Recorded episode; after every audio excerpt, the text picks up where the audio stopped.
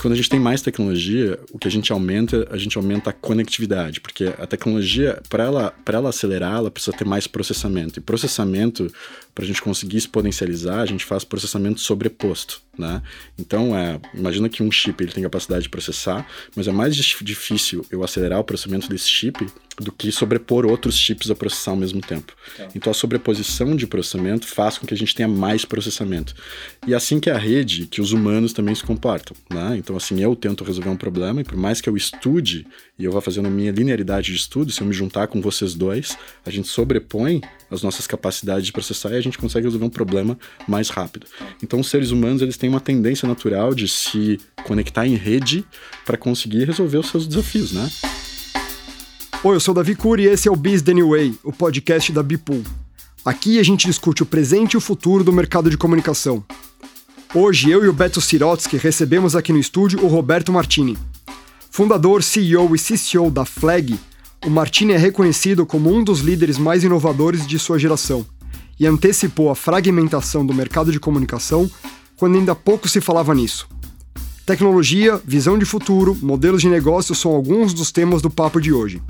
Então você já sabe, vá lá, pega seu café, aumenta o volume e vem com a gente. Martini, muito bem-vindo ao nosso podcast Biz the New Way. Uma honra ter Roberto Martini conosco, os principais aí nomes do mercado, um grande amigo, sócio investidor da Bipool e um também dos, das pessoas que idealizou esse termo Business New Way, que hoje leva até o, o, nome do nosso podcast. Depois a gente pode falar um pouquinho mais sobre isso, mas super bem-vindo aí, Martini. Se puder contar um pouquinho da tua trajetória, se apresentar aí para a turma que não te conhece, a maior parte te conhece, né? Tu é um personagem, uma lenda, uma referência, então, por favor. Vamos lá, bom, prazer. Bom, bom rever vocês aí, bom que a gente está por perto sempre, caminhando pertinho aí. É... Mas vamos lá. Eu, meu nome é Roberto Martini, sou hoje é, pai da Kira, do Bey, da Júlia, natural de Pelotas, Rio Grande do Sul. É, meu background natural no trabalho é tecnologia, né? Então comecei a vida como trabalhando com suporte de tecnologia, mas programação. E logo montei aí uma das primeiras agências digitais que teve no Brasil, que é a G2, que faz parte da Publicis hoje.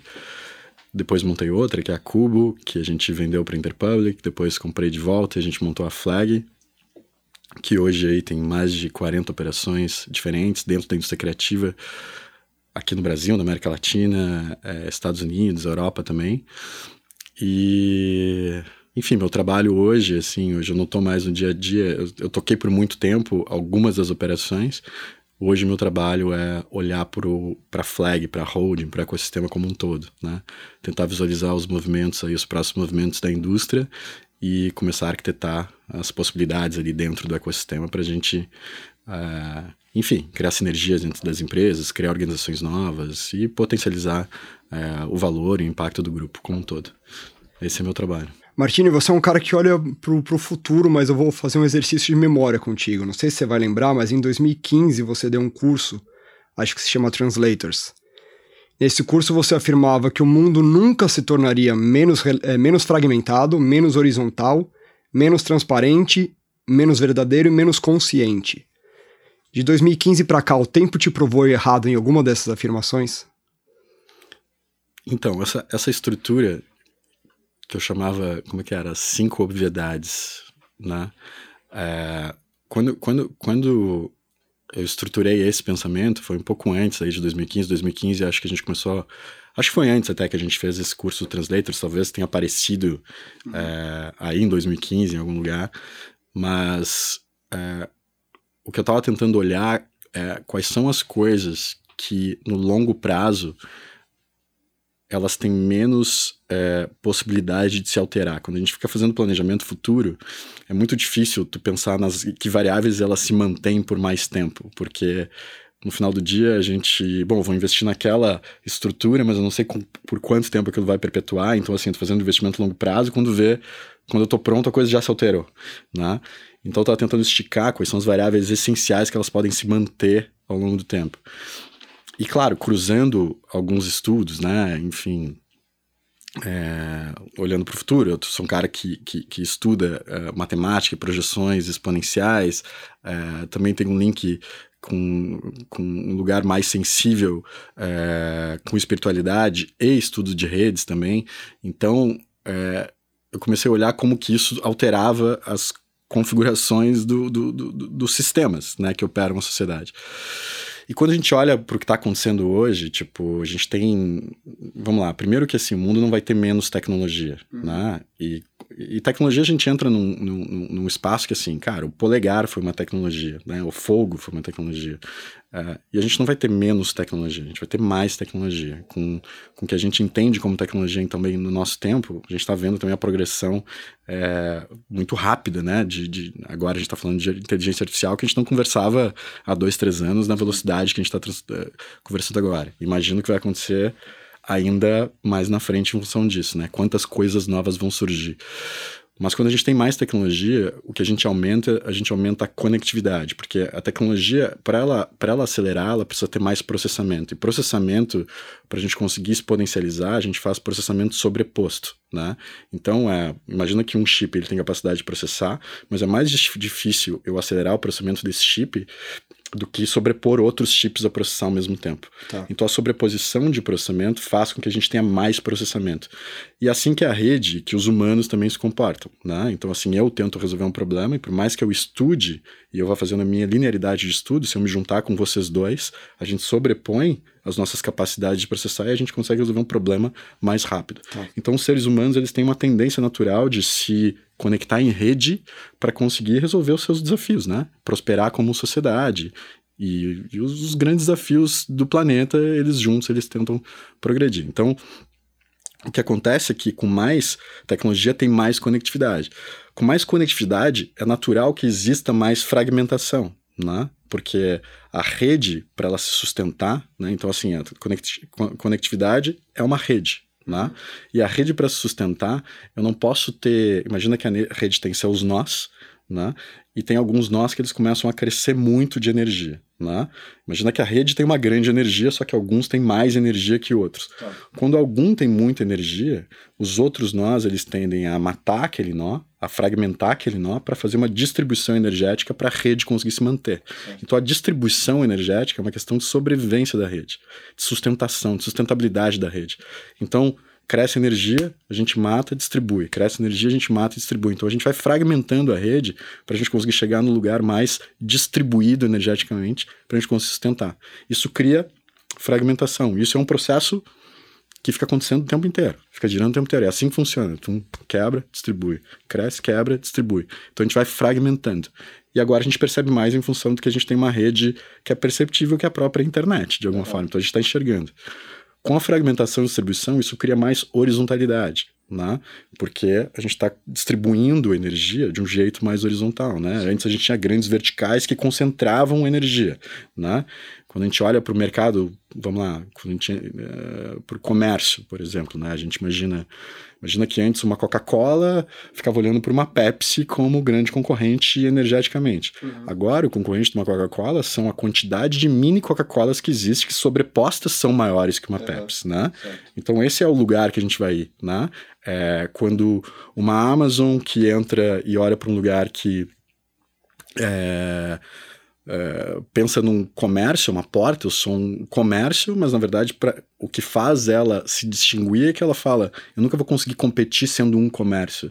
Eu preciso suportar todos os outros comércios para mim ser maior que o comércio Sim. que existe. Então, né, eu vou super, suportar a fragmentação. Um pouco que Bepool também, uhum. de alguma forma, eu não quero ser a coisa, eu quero suportar as coisas. Claro. Né? Um pouco que a Flag também usou, eu não quero ser a coisa em si, eu quero suportar o fragmento. Porque isso vai parar, não vai parar de existir coisas novas. Eles juntos são maiores que uma coisa, tem mais chance de prosperar que uma coisa, enfim. Então essa tem o um lugar de fragmentação horizontalidade. Depois a gente entra sobre verdade, né? Transparência ou verdade, que é a próxima, né? Você falava transparente, verdadeiro e consciente. Transparente, né? Então por que, que é transparente? Porque qualquer nó que tem mais energia que é fechado, e começa a aumentar de energia, os outros nós atacam. Como que aquele nó começa a gerar energia e a gente aqui está sofrendo para sustentar energeticamente? Sim. Então, quanto mais tempo ele se mantém fechado, mais risco ele tem de ser aberto. Isso começou a acontecer primeiro por exemplo, com os governos, né? Então, a gente já vê alguns movimentos, grande movimento de transparência governamental e alguns governos, por exemplo, que foram atacados mesmo, né? E, tipo, tu começa a ser atacado e tu começa a ver o que acontece lá dentro, né? Depois os governos, no, por quê? Porque não é transparente. Depois os governos, as corporações, né? Mas enfim, que até o WikiLeaks ajuda a construir uma nova um novo jeito de governar a sociedade, porque assim, cara, governo fechado abre, a gente vê aquele monte de coisa e tipo assim, entra um, um mecanismo que é aberto de, de trabalho para que a, a população ajude a desenhar qual que é o novo jeito de governar corporações. Não sei se vocês lembram o que aconteceu com a Sony anos atrás, que mudou a indústria de entretenimento, uhum. né? Atacaram a Sony, uhum. hackers de algum lugar atacaram a Sony. No momento que abriram a Sony, começaram a entender disparidade é, de salários entre gêneros, começaram a ver um monte de coisa da indústria que mudou como a indústria funciona de entretenimento hoje. Então, corporação, uh, governo foi aberto, corporação foi aberta, indivíduos que são públicos começam a ser abertos. Né, porque também estão concentrando essas coisas a própria sociedade começa a ser aberta. Então, quando a gente começa em transparência, quanto mais fechado, mais o risco de ser aberto. Né? Mais certo. fechado que cresce, mais o risco de ser aberto. Né? Isso gera uma outra coisa, que é, e aí quando eu falo de verdade, quando a gente fala hoje no mundo das fake news e tal, isso parece até é, errado pensar assim, pô, a gente acredita que isso é uma tendência, mas é isso mesmo, né? Tipo, no momento que a gente tem abundância de um, de, de, de um movimento, o valor é o contrário, né? Onde é que é o valor, é, onde é, qual que é a tendência de valor? É o falso ou é o novo, né? O, o verdadeiro? Tipo, é isso, né? A gente tem escassez do verdadeiro, né? O mundo vai atrás da verdade. E se não existe verdade, que é consistência entre relações, não existe transação. Né? A própria internet começa a se organizar desse jeito. Quando a gente tem. Quando, imagina que a gente está falando isso, 2015 é o lugar que tu captou, mas tipo, isso é uma coisa que a gente já vem estruturando a arquitetura há muito tempo. A, a própria internet se trabalha para isso. O, o, blockchain é isso, de alguma forma, uhum. né? Criar trust entre relações para que uma transação possa acontecer. Então, isso quer dizer a verdade nas relações, que é a consistência das relações, que é o trust entre transação energética entre um ponto e outro é aqui entre a gente. Se não tem uma verdade entre a nossa relação, ela não acontece. A gente fala, pô, o cara me falou tal coisa, beleza, beleza, mas não leva a sério, a gente não leva adiante, né? Sim. A gente precisa ter trust nessa relação para que ela precise, precise acontecer. Então, isso também para a gente é uma crença ainda, isso determina as nossas, tanto as nossas relações mais pessoais, quanto as relações de trabalho, até mesmo as relações mais institucionais ali, maiores, enfim, e as crenças maiores. E por último, consciência, porque no final, assim, isso é uma questão física, né? Que é, eu tenho a minha, a minha consciência, né? No momento que eu estou conectado em rede, a gente tem sobreposição de consciências, naturalmente a gente é mais consciente do todo, né? Isso não quer dizer que isso seja bom, né? Hoje existe também uma tendência aí, cara, com muita consciência é difícil de acordar às vezes, né? Porque, puta, é tanta coisa acontecendo no mundo que se eu não conseguir dar um switch offs em alguns lugares, eu não consigo me sustentar, porque é, é duro, né? Na verdade. Mas a gente tá cada vez mais consciente de como o planeta opera, né? Tipo, de como as organizações funcionam, de como os governos funcionam, de várias questões, né? Acontece alguma coisa lá no norte da Ásia, a gente acorda sabendo aqui dentro, a gente está consciente Sim. que isso aconteceu. Então, um abalo sísmico em tal lugar, a gente sente tremer hoje aqui, porque, pô, a gente sente, a gente vê uma foto que aconteceu em tal lugar, de algum desastre, já nos impacta aqui no dia a dia. Então, a gente vai ficando mais consciente do todo, mas também porque é uma questão física. Estou mais consciente, estou mais conectado, estamos ficando mais conscientes sobre o todo. Claro que no início, e eu acho que a gente está vivendo um pouco desse início, é aquilo, isso gera um caos. Por quê? Porque a gente não sabe. A gente recebia uma informação, depois a gente começou a receber cinco, depois 500, depois 5 mil, depois 50 mil informações por dia. E isso tendo uma progressão aí, tipo, que a gente recebe muita coisa. Cara, informação é luz. Quando chega muita luz, cara, a gente fica cego, a gente não sabe estruturar, a gente não sabe o que está acontecendo. Eu acho que a gente está nesse momento de caos ainda. A gente não sabe estruturar essa exponencialização das conexões que aconteceu com a gente nos últimos anos. Então a gente ainda não sabe se organizar de muita forma. Né? Eu acho que agora a gente começa a ver alguns movimentos que começam a, a a transcender. A gente vê que algumas pessoas come começam a conseguir estruturar o pensamento e transcender, né? É, conseguem organizar, conseguem se sustentar nesse tempo. Mas eu acho que muito do caos que a gente vive é esse caos. A gente não consegue estruturar tudo isso, né? Tipo, muita consciência é muita, muita luz de alguma forma, então a gente não está conseguindo agir ainda. Mas minha crença é que aos poucos a gente consiga se acostumar, o nosso corpo consegue acostumar com isso e consegue agora manejar ou criar as ferramentas para conseguir manejar essa quantidade de informação e essa quantidade de consciência que a gente hoje tem acesso de alguma forma. Então, assim, essas são as coisas. E eu continuo, sim, me guiando por essas coisas de alguma forma. E você é um otimista? Às vezes no tempo eu, tipo, dou uma balançada, né? Tipo assim, cara, mas será? Mas eu, eu ainda creio, assim. Eu acho que muito das, das dos movimentos, seja né, meus pessoais quanto profissionais, eles seguiam por essas cinco eu chamo de obviedade porque elas são óbvias para mim, obviamente, né? Então isso é uma perspectiva, ela não, não, não, não, tem nenhuma razão, é, é, não tem nada compartilhado, não tem nada científico de fato sobre isso. É, é uma perspectiva em cima das coisas que eu estudei, das coisas que eu vivi. E se eu sou um otimista, eu sou um otimista. Sim. Eu acordo, eu acordo, né, cara? então, assim, sou um otimista. Martini, incrível toda a tua, a tua, visão. Deixa eu fazer uma pergunta. Assim, tu comentou bastante sobre a fragmentação que aconteceu no, no mercado, um pouco da, nessa tese que estava justamente explorando. É, a Flag foi uma das pioneiras em criação de ecossistema, de enxergar para onde a coisa estava indo, e a gente vê até hoje muitas empresas buscando esse, essa frente de ecossistema. É algo que ainda acontece, mas a origem lá, a Flag talvez foi uma das, das, das pioneiras. Ao mesmo tempo, você vivenciou a relação com grandes holdings, né? O próprio momento que você mencionou no início, venderam para a Interpublic, depois recompraram, e é, e é, é, evidente, assim, que essas grandes holdings, elas não conseguiram andar na mesma é, velocidade que essas menores, fragmentadas.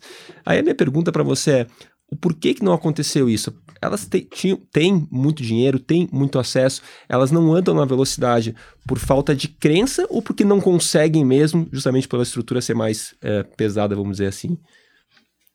Eu acho que tem muita resposta diferente para esse tipo de coisa. Eu gosto de pensar que é do tipo assim, cara, pega um Porsche e um caminhão. Quem é que vai correr mais? Eu acho que é físico. Uhum. A minha sensação é que é físico.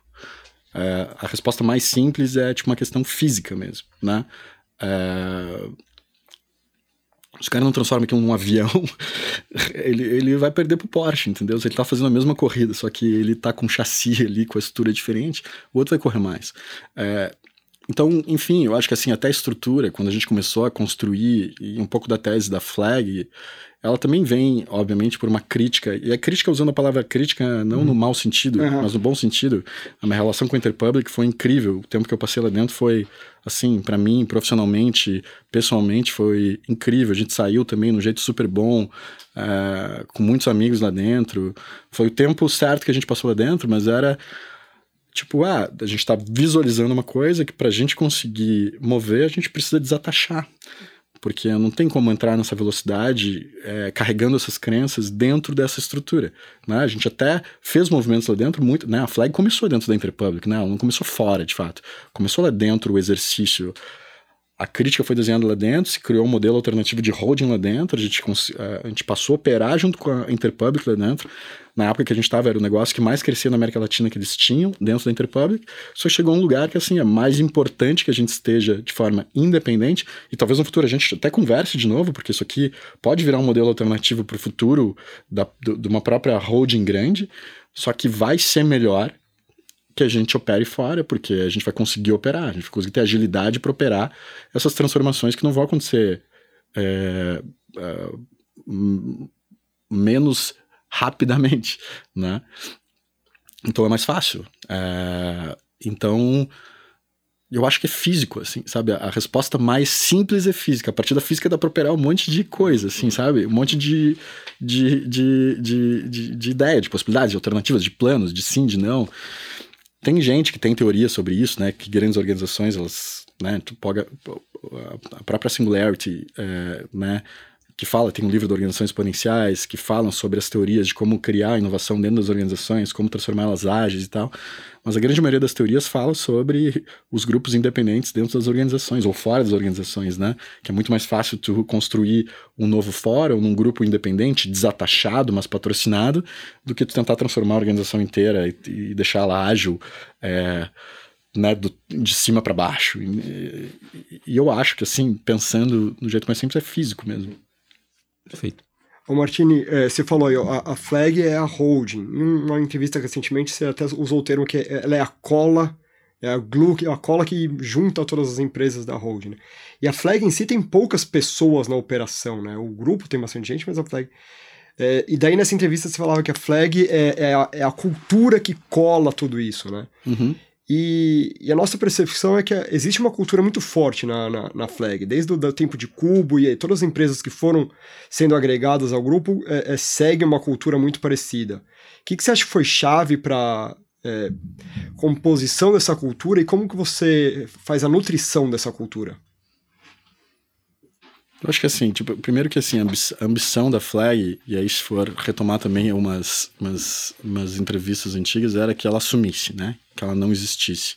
E a gente está chegando perto desse lugar, porque hoje a Flag é, sou eu, o Matheus e mais três ou quatro pessoas tá. operando a Flag em si. Toda todas as operações, na verdade, são independentes, né? Ou seja, até as estruturas duras, back-office, tudo é independente. Uhum. Então a gente fica trabalhando para que a coisa seja mais elegante possível, né? Então a gente cria é, os ele é, a gente arquiteta os elementos e coloca dentro do ecossistema para que esses elementos interajam entre si e eles se sustentem. Né? Não necessariamente tudo tem que ser dentro do ecossistema, mas a gente tenta arquitetar os elementos, fica pensando e é um ecossistema, não é um grupo, justamente porque a gente pensa todos os elementos que, que são necessários para esses empreendedores prosperar. Muitas vezes a gente tem que fazer negócios que eles não são necessariamente do core da indústria criativa, porque é um ecossistema, não é um uhum. grupo. O grupo cria a solução para um, uma indústria, né? Tipo, e arquiteta essas soluções para oferecer um, uma solução. A gente é, pensa no ecossistema porque é mais inspirado na natureza mesmo, cria os outros elementos ali dentro. Então, assim, sim, tem a arquitetura financeira que essas pessoas precisam, tem todos os componentes culturais que aquilo ajuda a colar, é, tem infraestrutura física, tem outras questões que são necessárias para esses, esses negócios prosperarem. Mas a ambição sempre foi sumir. E nessa ambição de sumir, a gente precisa, obviamente, ter uma, uma visão e uma cultura que ela seja muito tangível para todo mundo, senão esse negócio não só ele desaparece, né? Diferente do, do, do sumir que eu quis dizer, que é do tipo assim, a flag precisa estar tá lá, mas ela não precisa estar tá expressada, né? Tipo, precisa só uma cultura, precisa existir através dos negócios que a gente tem. Mas, mas ela não, não, não deveria desaparecer a ponto das pessoas esquecerem desse negócio. Claro. E acho que isso tem muito a ver com a cultura, do jeito que a gente faz, que a gente construiu até agora. E acho que a cultura acabou se tornando, acho que uma marca ali pra gente, porque acho que foi muito consistente desde o princípio mesmo, né? A nossa expressão foi muito consistente e a gente sempre teve muito próximo também. Uh, então, assim, as, as crenças que a gente tinha, a gente vivia no dia a dia. A gente estava lá com todo mundo fazendo as coisas acontecerem. A gente estava né, vibrando e chorando o tempo inteiro junto, abraçado ali com a turma. E a coisa foi crescendo e a gente estava assim, sempre muito unido, sempre criou essas ferramentas de estar muito junto. Mas tem um trabalho mesmo de expressão dessa cultura também, da consistência, da construção mesmo, né, dos elementos, que nem eu falei, que tem essas coisas que a gente acreditava, os valores muito claros lá dentro, o que, é negociável pra gente, o que, não é negociável pra gente, teve muito claro, a, a expressão estética do que a gente fazia também, o perfil das pessoas que, que a gente se conectava. Então, se tu começasse a conviver com a flag, tu começava a perceber assim, cara, aquilo são, é aquela turma, né? Tanto que hoje, às vezes, acontece uma ou outra coisa, as pessoas já falam assim, putz, isso aqui é daquela turma lá. Porque já percebe, né? Isso aqui tá conectado com aquela turma de algum jeito. E isso tem a ver com a cultura, tem a ver com a marca que a gente construiu, tem a ver com a consistência dessa expressão ao longo do tempo. É, e eu sempre fui muito chato mesmo com a, com a questão da expressão, assim, né? Do tipo, de manter a consistência, né? De manter os valores mesmo. Cara, se isso aqui a gente não vai fazer, a gente não faz. Né? Se isso aqui não vai. O jeito de expressar, não vamos deixar expressar de um outro jeito. Então acho que teve muito isso ao longo do tempo, assim, sabe? Tipo, que é a consistência dessa expressão, assim. É... Enfim, acho que é por aí. Dá dá, você acha que é, ter a liderança perto é fundamental para a difusão da cultura? Ou conforme, conforme a flag é, é, e a figura do Martini vai se afastando do dia a dia, é, a cultura pode enfraquecer? Ou, ou, ou vai, vai, levando essa força de cultura para novas camadas de liderança? Como, como, como que você vê isso? Eu, eu, eu acho que Sim não. Acho que tem, tem, tem uma coisa. O jeito que a gente opera hoje, assim, claro que a flag tem uma cultura, um jeito de fazer, mas cada negócio que a gente suporta tem sua própria cultura também. Claro que a gente está conectado, existe uma sobreposição ali cultural, de valores, enfim, mas eles se expressam também. E a gente precisa deixar que isso aconteça, aconteça e depende disso também, porque é a questão da, sustenta da sustentabilidade desse negócio. Então a gente opera mesmo em fractal. Né? Tem negócios que a gente investe, são negócios independentes, tem negócios que a gente investe que já são ecossistemas que estão construindo outros negócios ali dentro. A figura dos líderes e a cultura dessas, dessas estruturas são super importantes. Só que a gente sabe que a gente é uma perninha disso, né? uhum. né? E ao longo do tempo isso também vai construir o seu jeito, a sua cultura. O importante é a gente conseguir, acho que, baixar o ego e conseguir desapegar também, né? No início, as, as estruturas, as organizações da Flag eram tudo, todas a cara da Flag no início. Certo. Era tudo. Tanto que o logo era parecido, os nomes eram parecidos, era tudo parecido, que foi o jeito que a gente começou mesmo. As nossas pessoas, as nossas lideranças. Assim começou o ecossistema, né? Depois chegaram pessoas de fora, as coisas começaram a se transformar. Hoje está mais distante. Agora, esses próprios líderes estão construindo seus próprios ecossistemas apoiados no nosso, no nosso ecossistema. Tem culturas diferentes, distintas. Claro que conversam, não são contrárias. Até porque claro. todo mundo se formou e está caminhando junto. Então, assim, a gente tem diferenças, mas tem alinhamentos também, tem crenças compartilhadas também. Mas mas a gente está lá, tipo, tem um pedacinho da flag ali na construção de cada um, sabe? E assim a gente vai perpetuando. É, é, meu trabalho é tentar sustentar isso em cima sem também é, querer sobrepor essas vidas que estão nascendo, entendeu? É, é uma vida nova, né? Então, é, e tu precisa, né? Tu tá ali para ajudar, para suportar, mas também tem que saber a hora de, tipo assim, tá na minha hora. Tem que deixar viver, tem que deixar ir, tem que deixar, né? É, enfim, tu fica duelando sempre nisso, né? Essa é a hora, não é a hora, mas, é. mas eu acho que tem coisas mesmo, tu olha dentro da flag hoje, estruturas que assim, que estão ali dentro conectadas, mas que tem um tipo de, de cultura que é muito forte, que tipo sobrepõe assim a flag, sonha a flag. A flag não tá ali, tá ali, mas não tá. Seja o que a Soco faz, seja o que a mesa faz, seja o que a Óbvios faz, seja tipo assim, cara, a Landscape tem um monte de coisa que tá acontecendo assim, que é grande, que é forte, que tem uma cultura muito potente assim, que claro, a gente tá lá, a gente foi parte disso, mas também assim, a gente não é isso, é o contrário, entendeu? Já foi. Já entregou, né? Martini, não, é, ainda no tema de cultura, mas trazendo também, conectando com o tema de diversidade. Olhando assim, o que a gente observa assim da Flag, é que a Flag está bem à frente em relação a esse assunto de diversidade, sempre valorizou bastante, né? e sempre foi uma coisa é, genuína, autêntica, não foi é, forçado. É, e, obviamente, no mercado dos últimos anos, essa discussão está mais forte, o que é importante, porque realmente a pauta ela é, ela é pertinente, mas eu queria discutir um pouquinho assim, como é que foi a, se, se toda essa tese, vamos, não tese, mas todo esse fomento à diversidade, se foi algo genuíno, é, ou se. Genuíno ele foi, mas se foi algo intuitivo ou se foi algo estruturado, foi algo pensado em determinado momento em ter realmente uma, uma estrutura, porque vocês são reconhecidos como uma das empresas mais à frente quando a gente olha para a diversidade. Então, eu queria entender um pouco o que está por trás disso. Bom, eu acho que assim. É, o que a gente tem coisas que a gente fez lá atrás. Claro que a gente está sempre, quando a gente está falando sobre esse assunto, a gente está sempre distante do lugar que a gente tem que estar, tá, né? Até porque existe uma realidade dentro da nossa indústria que é muito distinta da realidade da população, né? Aqui no Brasil, principalmente. Claro, se a gente for usar esse corte. Então está sempre muito distante desse lugar. E a gente tem projetos e empresas dentro da Flag tem um trabalho muito sério é, e, obviamente, suportados também pela Flag, muito sério nesse, nesse, nesse aspecto e que estão fazendo aí, liderando algumas possíveis conversas e transformações dentro da indústria também. Então a gente tem bastante orgulho disso, mas a gente sabe que, assim, está muito distante. O que a gente tenta fazer, obviamente, é se abrir se letrar cada vez mais sobre esse assunto para que, obviamente, não se, até através da gente esse negócio não se propague de um jeito que, que seja negativo e sim que a gente consiga enviesar para o lado positivo, para um, um, um caminho mais progressivo nesse lugar. Mas tem, tem, tem algo. Que, primeiro que assim, a gente. Esse aspecto todo mundo tem que trabalhar, a gente sempre tem, tem que trabalhar também, mas tem, tem um negócio que a gente escreveu há mais de, sei lá, acho que na Cubo ainda, isso faz mais de 15 anos é, que a gente escreveu e que a gente chamava das 15 coisas. E as 15 coisas era uma coisa que todo mundo tinha acesso lá. Então eram os 15 não negociáveis nossos, nossos né? E, e era algo que a gente passava, era tipo.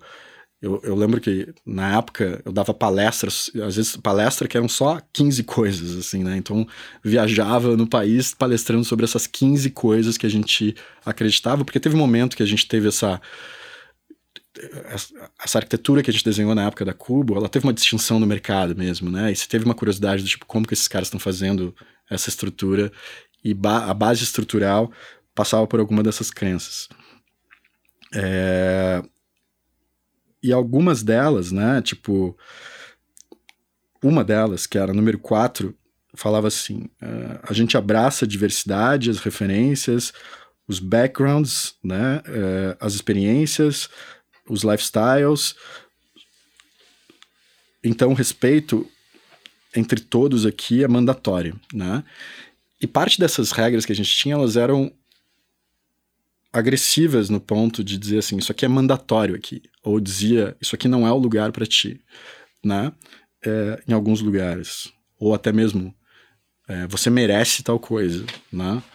É, então era afirmativo em alguns lugares. Então existia essa, essa intenção muito clara, né? E era uma intenção muito clara do tipo assim, a gente abraça todas as culturas, todos os repertórios, todas as raças, todos os gêneros, todas as perspectivas.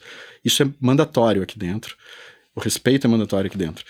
Então, claro que isso cria um lugar que de cara as pessoas já escutam a mensagem. Eu botei uhum. o pé na porta, eu já entendi a mensagem. E quando a pessoa começava a viver dentro da flag, ela começava a viver isso de alguma forma, né? E dentro da Cubo, né? Viver que e assim, muito distante da realidade até mesmo que a gente está hoje, tá? Mas já percebia que existiam, né, perspectivas distintas, pessoas de lugares diferentes, de gêneros diferentes, de, enfim, lugares diferentes. Então tinha esse lugar, assim, que era, que era, que era intencional. É, e a intenção nesse lugar, eu acho que tem. Primeiro, tem duas coisas. O nosso trabalho sempre foi tentar antecipar um pouco os zeitgeist, né? A gente sempre trabalhou caminhando na frente, a gente, obviamente, por sensibilidade, a gente entende que esse é um dos desafios do nosso negócio. Então, isso já era um lugar que a gente estava olhando desde sempre. Acho que, creio que hoje a gente está olhando com muito mais intenção, com muito mais força. Acho que existe uma natureza, mas é muito distante da realidade que a gente ainda quer chegar. É, o outro lugar é que a gente trabalha o espaço que a gente se colocava era do tipo: a gente trabalha com as maiores marcas do planeta e a gente compete em todos os mercados globais no topo, né? E era um pouco do que a Cubo estava operando naquele momento.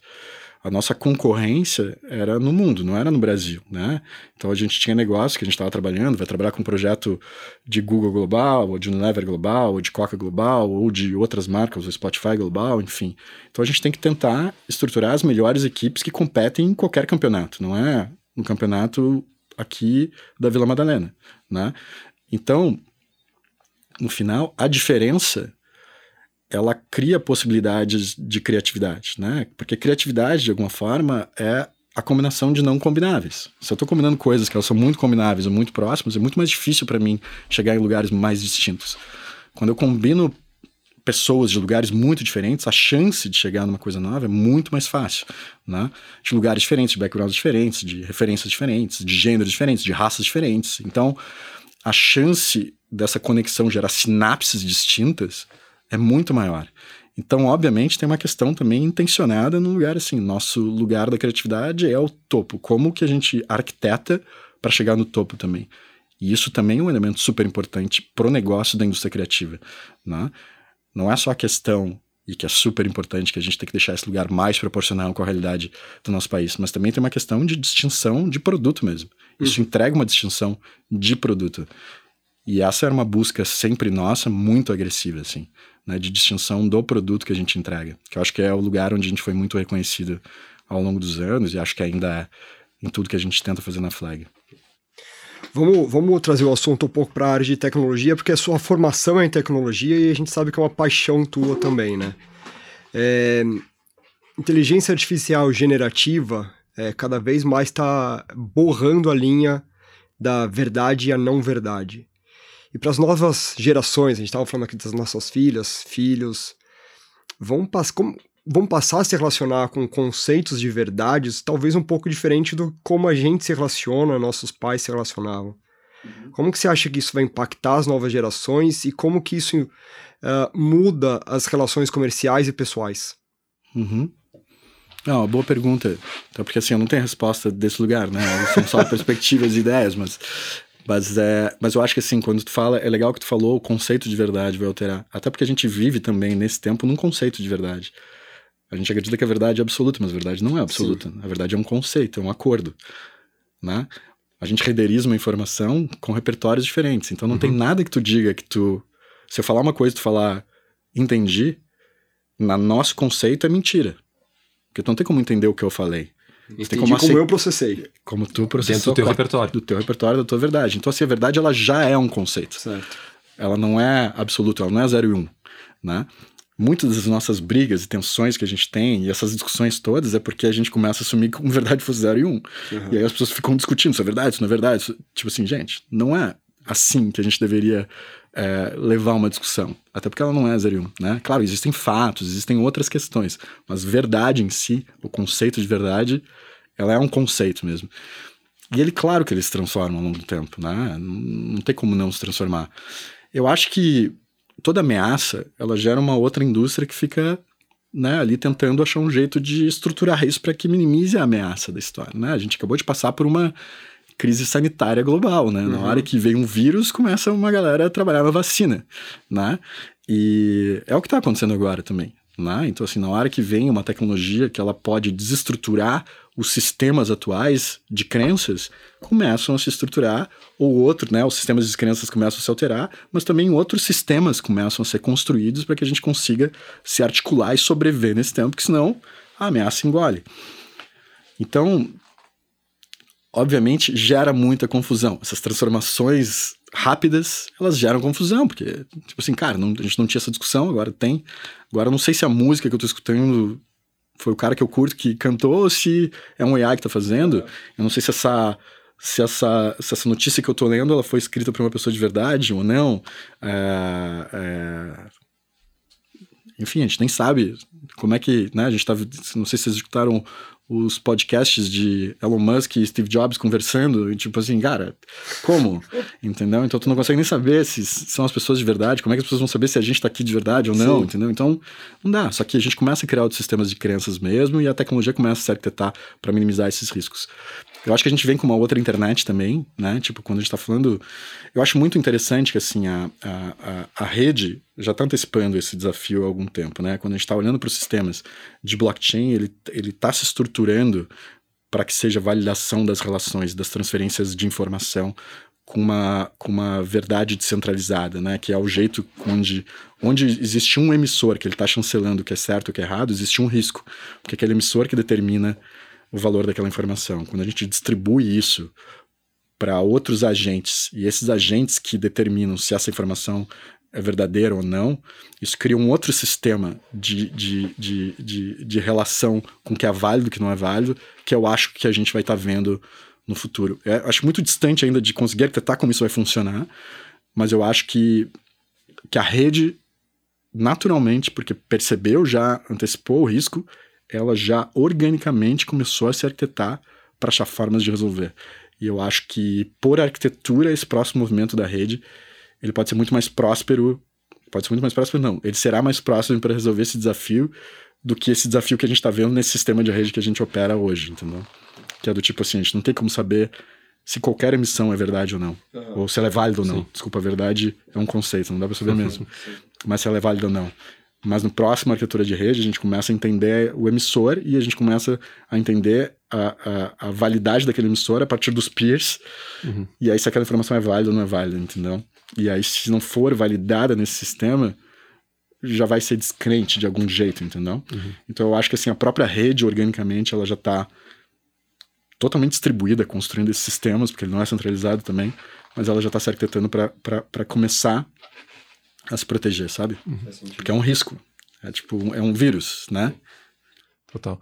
Martini, é, você que consegue também antever alguns movimentos ali. É, tem uma discussão acontecendo recente, com todo o crescimento de inteligência artificial, algumas coisas que as pessoas demoravam, sei lá, 8 horas para fazer, elas fazem em 30 minutos, tudo mais rápido.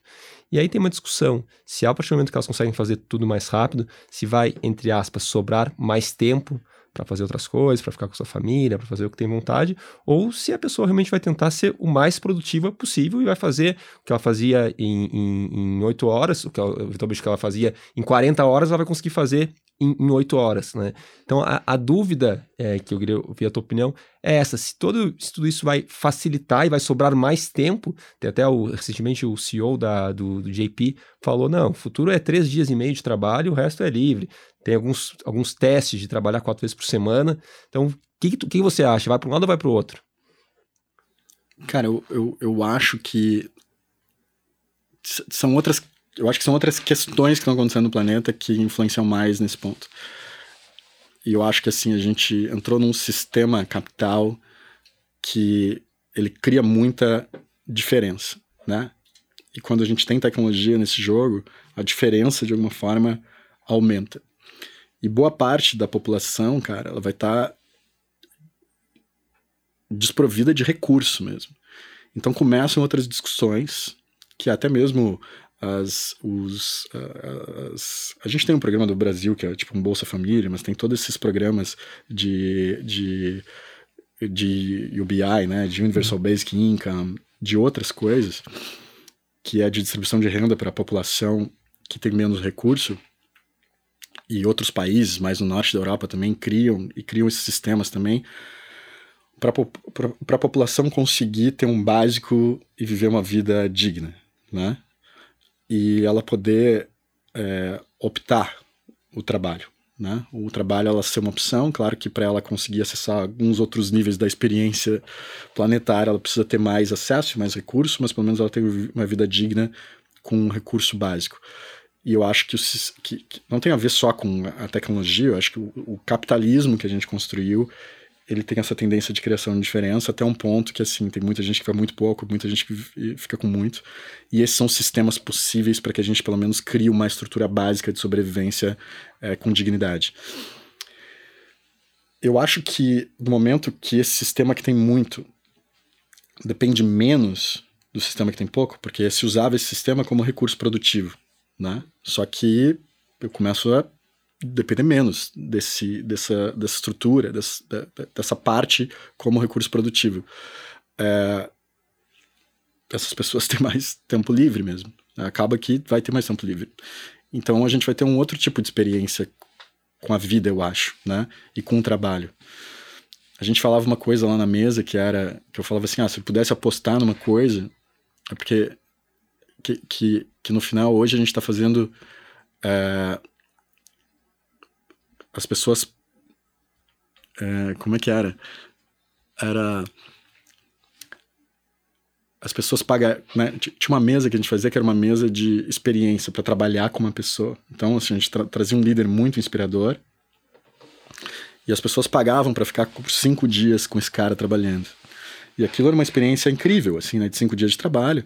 Só que tem um ticket específico para aquilo ali, porque as pessoas também pagar para trabalhar, por mais que seja uma pessoa incrível, é, tem um, um, limite. Mas assim, quando tu trabalha cinco dias com alguém, é, bom, tu aprende muito, né? E para resolver um problema daquela pessoa ainda, tu junto com ela para resolver, então tu aprende muito.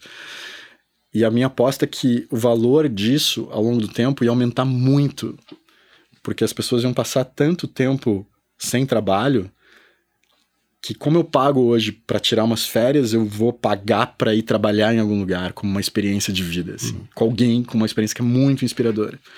Porque eu começo a ter menos esse tipo de experiência uhum. com o trabalho, menos, porque o trabalho começa a ficar muito uhum. normal, tradicional. As coisas mais complexas, elas começam a ser resolvidas por por sistemas, uhum. né? Até porque a gente não tem o mesmo nível de inteligência com inteligência artificial, como a gente chama, que eu também acho que essa palavra é uma palavra temporal. Eu não acredito em artificialidade de inteligência. Eu acho que isso é a nossa própria evolução, né? É, enfim, mas eu acho que isso que acontece de alguma forma, assim, sabe? Que é as pessoas começam a ter uma outra relação com o trabalho mesmo. Não é necessário ficar trabalhando o tempo inteiro. Eu começo a questionar essas estruturas. Por que, que eu tenho que trabalhar cinco dias, ficar dois parado? Posso trabalhar? Né? Algumas empresas da Flag já trabalham quatro, né, na semana.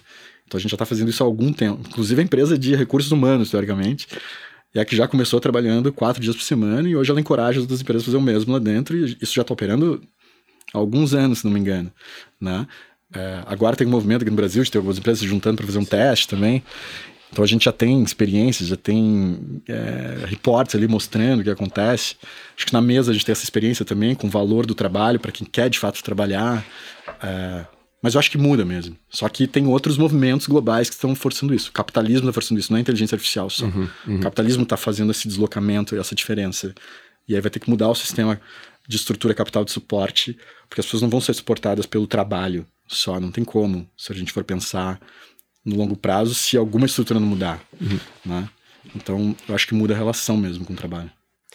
Martini, conectando com a sua com a primeira resposta lá do, do mundo nunca vai ficar menos fragmentado, menos verdadeiro, é, com isso e considerando que vários dos nossos ouvintes são no mercado de comunicação, assim, qual que, é o, qual que é o futuro disso? Qual que é o futuro de mais fragmentado, de mais verdadeiro, mais transparente dentro do mercado de comunicação?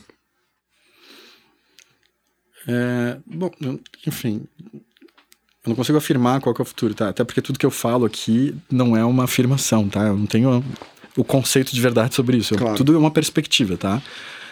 É, eu carrego um pouco dessas crenças comigo há algum tempo. Foi uma coisa que, obviamente, eu, eu trabalhei para estruturar, porque na época eu estava com uma necessidade de estruturar uma visão mais esticada do tempo, para que eu pudesse depois focar e não tivesse que pensar sobre tá. é, todo o tempo mudar de rota todo tempo.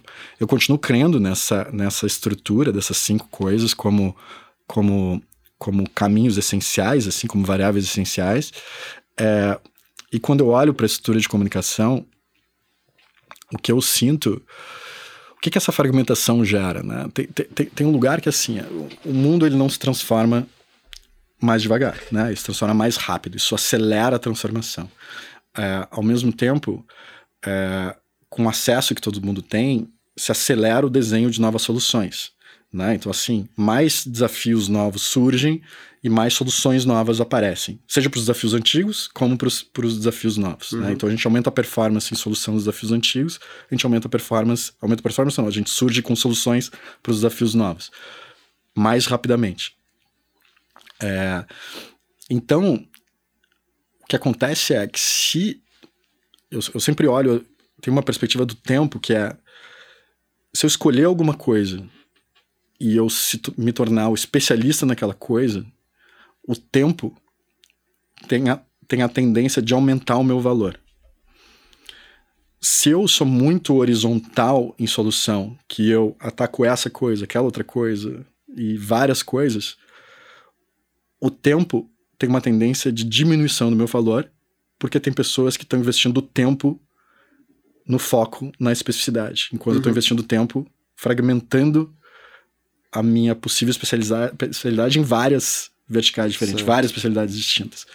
Então a tua chance de competir com uma pessoa que só faz aquela coisa é menor, porque a pessoa está sentada em cima daquilo. É o conceito do mestre, né? Tem, tem o sushi man lá que faz 100 anos o mesmo sushi, o cara vai incrementando o valor dele ano a ano. Uhum Chega agora, no fim da vida, o valor daquilo é o maior valor que existe no planeta e tu vai pagar muito para comer um sushi. O tempo fez elevar o valor dele. Agora, se ele fosse um sushi man que estivesse fazendo todos os tipos de pratos, tipo, ele não teria o melhor sushi do planeta. E as pessoas nem respeitariam aquilo, porque não é o foco. Então, eu acho que essa. essa eu aposto na, na, na, na especialidade, na super especialidade e na maestria é, o que não entra no nível mais alto começa a ser mais descartável. Certo. Né? É, porque eu não sou melhor em branding. Beleza, agora eu falo com um computador, ele me manda 150 solução de branding. Tu não é melhor em branding, tu também não trabalha com as pessoas que são as melhores, que sabem comprar isso. Então, no final do dia, assim, cara, o cara compra que é mais barato, entendeu? Tu tem que entregar a melhor, uma coisa com melhor performance. Não vai conseguir competir. Ao mesmo tempo, tem outros que estão chegando nesse mercado muito jovens, muito rápido, entendeu? Uhum. Porque não tem mais. Antes, para trabalhar no setor de comunicação, precisava comprar um Mac que custava uma fortuna, entendeu? Hoje em dia, tu compete tendo um Android né, em casa. Então, no final, não tem barreira de entrada, não tem nada. Então, a indústria de comunicação ela é, ela, ela é muito acessível. Então, se tu não tem algo que tu vá estar tá trabalhando com foco de estar tá lá no topo da especialidade, vai ficar cada vez mais descartável. E ele vai se alterar cada vez mais rápido, entendeu? Então, eu, assim, por estrutura, acredito nessas coisas. Óbvio que existem outras tipos de negócio que aconteceram no nosso tempo, né? Tipo, acho que a flag é um pouco dessa, dessa, dessa resposta também, né? Do tipo assim, sim, eu preciso arquitetar uma cultura que tem a capacidade de se transformar e eu não estou investindo em negócio, estou investindo em pessoas ali dentro. E eu acho que as pessoas são os negócios e elas vão, a vida, na vida delas, elas vão se transformando e criando soluções novas. Então é um investimento que ele é no indivíduo ao invés do negócio, né? Então isso é um, é uma tese, né? Tipo, os negócios vão se transformar, mas as pessoas se mantêm. Então, no final do dia, é se eu conseguir acompanhar essa pessoa ao longo da jornada dela, e eu creio que essa pessoa é uma pessoa que ela tem a capacidade de se mover, acho que é um negócio. O que acontece com o Bepool, acho que é uma outra alternativa, né? Bom, tem zilhões de soluções e amanhã vai ter um canal novo com uma solução específica nova que o mercado tradicional não tem capacidade de estruturar uma solução tão rápida de colocar no mercado. Vamos criar um cano para que eu seja capaz de identificar, né, validar essas estruturas e já acelerar para elas irem resolver soluções muito rapidamente das melhores marcas do planeta. Uhum. Cara, esse é um tipo de coisa que assim não tem como competir, não tem como uma estrutura, um grupo tradicional competir com essa velocidade que Bepu consegue entregar. Sim. Então, mas isso é uma arquitetura nova que surgiu nesse tempo. A gente não tinha capacidade de fazer isso no passado, né? Porque não tinha sistema, não tinha nem conversa sobre isso, né? Então, enfim, mas para mim está todo nessa estrutura dessa fragmentação, desse agrupamento, dessa velocidade, do tempo. Interessante. Do, né? Martini, é, eu lembro que faz uns 10, 12 anos, eu e o Martini, nós somos gaúchos, e eu tava lá, a gente estava no evento da ARP, que é a Associação Rio de Propaganda, eu bate papo com o Martini e eu terminei a entrevista perguntando para ele qual conselho ele daria para o líder, fundador de uma grande agência naquele momento. E na época tu até brincou, falou assim, porra, meu, tu já ganhou muito dinheiro, meu, você aposenta, tu falou, falou brincando. e, e, isso faz, faz, faz uns, 10, uns 10, 12 anos. E realmente foi uma geração que ganhou muito dinheiro. A minha pergunta para você é, essa geração nova, que justamente você começou da Bipool, que está começando a empreender, vem uma liderança criativa, conhece muito, mas está começando a montar seus próprios negócios. Você falou muito de especialização, mas qual conselho você daria para eles, assim, na perspectiva criativo empresário? Porque no fim do dia, eles têm um business. Como é que esses caras fazem para realmente financeiramente poder crescer e, e, e ter esse, é, esse retorno? Eu acho que eu acho que a transformação que está acontecendo é, para a gente conseguir sustentar os negócios atuais está na arquitetura do negócio. É, porque no passado a gente fazia uma arquitetura que ela era muito pesada. E a gente acreditava que para sustentar um negócio a gente precisava dessa arquitetura que era super pesada. Sendo que o core negócio é uma, é, é, é, um, é uma parte muito mais leve. Só que a gente carregava uma estrutura muito pesada para entregar um produto que ele precisa de. de leve, que, que ele tem leveza de alguma forma. Né? E eu acho que para as estruturas tradicionais, o caminho hoje, e a gente está vendo e operando alguns negócios assim, é de tipo, cara, criar a estrutura mais leve possível. Né? A gente tem um negócio que chamado Landscape, que é na estrutura de produção audiovisual, que fez isso para produção audiovisual, né? Que é do tipo todas as produtoras audiovisuais elas têm os, as áreas de produção similares, né? É, só que tem uma ineficiência muito grande, porque tá todo mundo replicando as áreas duras, que não é o quarto que se vende, mas que são precisas dessas áreas duras. Né? A gente modularizou todas essas áreas duras e agora as produtoras audiovisuais existentes conseguem montar a estrutura leve em cima dessa estrutura uhum. que é uhum. compartilhada com todo mundo. Uhum.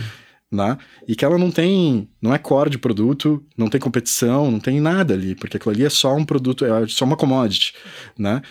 Só que a gente tem muito apego essas estruturas e arquiteturas do passado. Né? Então, eu acho que essa é um, uma saída. A outra saída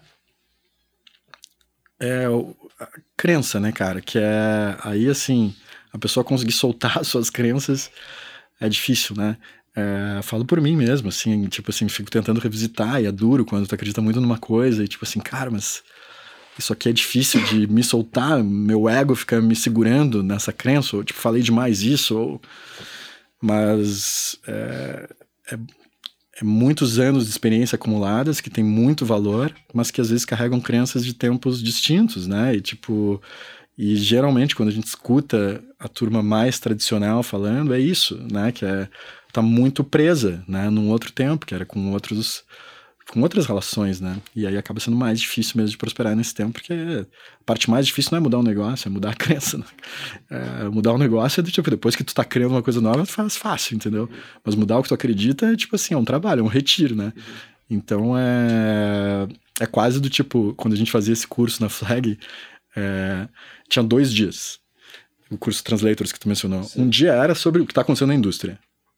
E o outro dia era sobre abrir mão das tuas certezas. Uhum. Um tá. dia só sobre isso e outro dia só abrir mão das certezas.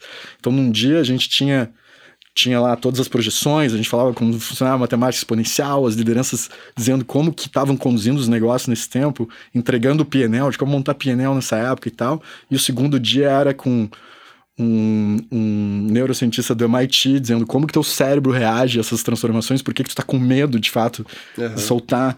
Era com o Instituto da Marina Abramovic para fazer exercícios da arte contemporânea para a pessoa conseguir soltar as coisas duras do corpo também. Então, assim, tentar dissomatizar a pessoa das crenças, porque se tu não cara, soltar não tem como se mover para cá, entendeu? Uhum. E obviamente essa aqui era fácil, fácil criticar, fácil porque era mais numérica, mais fácil de conversar. Essa aqui é muito pessoal, né? E uhum. essa é muito mais difícil. Uhum. Então, é aquilo quando eu brinquei do cara assim, porra, cara, vai te aposenta porque assim, tem uma turma nova chegando e assim, é difícil de acompanhar mesmo.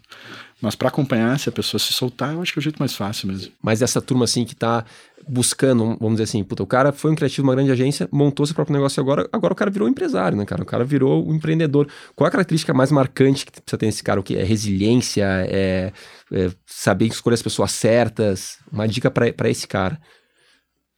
Cara, eu acho que é porque é outra indústria, né? Então assim, não é a mesma que ele viveu. Então assim, cuidado para não replicar. Porque não vai replicar aquele mesmo lugar que ele viveu no uhum. passado, entendeu? E, tipo, o risco é, tipo, o cara sair de lá e achar que, assim, agora eu vou fazer a outra agência que vai sair. E a gente tá vendo isso hoje. Uhum. Algumas das agências novas que nasceram no mercado são iguais dos modelos antigos. Entendeu? Exatamente igual, com a mesma modelagem de negócio, com a mesma estrutura com as mesmas crenças igual, né? Tipo, de alguma forma. Só que se colocam como, não, agora é o novo, agora é diferente, agora... Tipo, na real, assim, mudaram o guarda-roupa uhum. só, né? Só que é a mesma eu acho que esse é o risco, assim, porque isso é finito, assim, se não mudar, tipo, a estrutura, o jeito de agir nesse tempo. E tem muito a ver com o ego mesmo, né? As crenças e o ego e tal. Então eu acho que, que é isso que a pessoa precisa se desapegar, assim, cuidado para não tentar fazer um novo usando a arquitetura do passado, porque ele tá fazendo hoje porque não tem mais espaço no passado para ele, né? Uhum. Então tá acontecendo um êxodo, obviamente, desses criativos, dessas pessoas que estavam empreendendo, empreendendo não, né? Eram executivos das grandes agências do passado, porque assim, não tem mais dinheiro para pagar essa turma lá o negócio, assim, quem é que vai apostar naquele perfil de negócio? Aquele negócio está crescendo, às vezes ele dá o sinal que está crescendo porque é o final, né? E o final sempre se despeja mais dinheiro, né? Todo mundo está guardando dinheiro no banco, quando está no fim, quando, quando, a, quando a água está subindo já, a gente tenta levar um, né, aumentar o muro. A gente acha que ainda vai conseguir manter, fica aumentando o muro, aumentando o muro, aumentando o muro, ao invés de sair fora, entendeu? Então a galera tá aumentando o muro. Só que a água já veio, cara, já passou, entendeu? Só que o cara tá cego ali dentro da propriedade dele, com o muro na frente, tá aumentando o muro.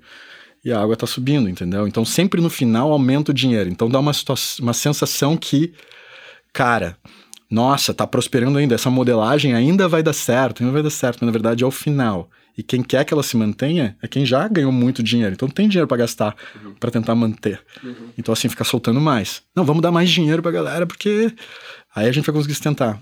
Mas assim, ao final, entendeu? Então, Sim.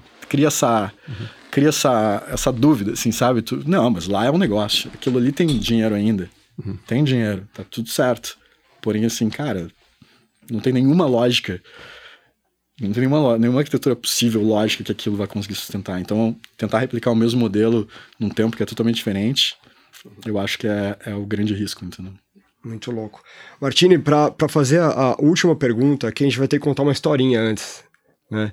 Que em algum momento em 2019 a gente estava num, num, workshop e alguém citou a frase New Way, não foi nem eu nem o Beto, e foi você. Então é interessante, 32 episódios depois, perguntar para quem, mesmo de forma inconsciente, batizou o nosso podcast, se o B para você é o novo A. Eu acho que isso eu acho que isso tem a ver com o status quo, né? Tipo, quando a gente fala do A, é porque a gente tá falando do status quo, né? Uhum. E, tipo, a gente, obviamente, a gente tá. E o B é a alternativa, né? Então, as variáveis que a gente está colocando em comparação é isso, né? O status quo versus o alternativo, o novo que está surgindo, né? Então, Eu acho que sim, eu acho que no final também por arquitetura é, o status quo ele hoje fica cada vez menos tempo como status quo, né? Porque as coisas se transformam cada vez mais rápido. Sim. Então, é, tá aberto para alternativas é o que acaba sendo hoje o novo status quo, quase isso. Então é tipo é uma mudança né, dessa arquitetura de pensamento, de ação, e eu acho que sim, né? Claro que eu sou suspeito para falar, porque além da Bepu, eu tenho um filho chamado B também. Né? Mas tirando essa brincadeira aí, é, eu acho que sim. E, e eu, eu gosto também, esse lugar também, né? Que o B vem do alternativo uhum. e, e, vem de, uma, de, um, de um movimento que está mais na borda, né? É, é interessante também como a gente se engaja nisso, né? Tipo, o status quo é um bom inimigo, sempre, né? Então, enfim, é, é bom olhar e ficar pensando, ah, vamos estar tá ali tentando, enfim, alterar o status quo. Obviamente, se o status quo é algo que a gente tem alguma questão, né? Também o status quo não é todo ruim, é bom inimigo, mas Sim. não que ele seja inimigo o tempo inteiro. Mas, enfim, é um pouco por aí, eu acho, o pensamento, e que eu acho que tem tudo a ver com o que vocês estão fazendo hoje. E, e eu acho que também o lugar que vocês fazem hoje, que é criar esse cano onde o novo pode entrar, entendeu? Sim. Tipo assim, cara, é isso, entendeu? Porque a parte, a parte mais difícil do novo chegar é porque assim, não tem estrada. Não é, tem estrada, entendeu? Cara, não tem acesso. E tu fala assim, bom, tem um caminho alternativo aqui, que tá tudo certo. Tem gente querendo te receber lá e tem uma estrada pavimentada, cara. Quer entrar, vai, entendeu? Tipo assim, pô, é muito legal. E tipo, essa é uma coisa que, pô, não se tinha, não existia esse tipo de coisa antes, porque assim, ou para entrar tu tinha que ser o status quo, entendeu? E agora tem alternativas. E acho que, obviamente, é novo ainda, as pessoas sabem pouco ainda. Mesmo Bepul, tá em poucos lugares. Mas é um lugar meio sem precedente, assim, né? Tipo assim, tem poucas alternativas no planeta que estão fazendo isso, né, cara? Então, enfim. Mas eu acho interessante esse lugar, assim. E gosto dessa frase, acho boa também. Muito legal. E a gente sempre termina o podcast fazendo essa pergunta.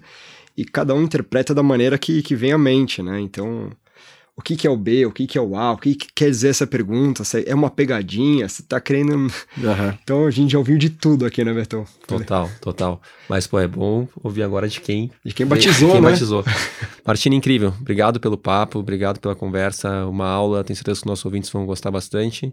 E tamo junto, e parabéns pela trajetória e vamos estar cada vez mais, mais próximos. Não, valeu pelo convite aí. Obrigadão pelo tempo de vocês também. Obrigado a você. Bom, qualquer coisa, qualquer confusão também, porque né, eu também aqui no real time às vezes me confundo um pouco, mas estou super acessível para qualquer um que queira conversar também, sempre. Então, super à vontade da turma de vocês, das pessoas que escutam vocês aí também. E obrigado pelo convite. Obrigado você. Quem quiser te achar, uh, Instagram, LinkedIn, onde que as pessoas querem O Instagram falar? é mais rápido hoje, né? É o mais fácil, assim, para mim. Qual que é o handle? O LinkedIn é mais difícil e e-mail impossível. Impossível. Uh, handle é Roberto Martini. Beleza, para quem quiser, procure lá, siga o Martini. Tem até algumas alguns stories sobre o, sobre o B tocando piano, não é isso? Tem, tem. Ah, aparece, às vezes eles aparecem ali. Muito legal. Obrigado, Martini. Valeu. Até o próximo, Falou, pessoal. Valeu. Valeu.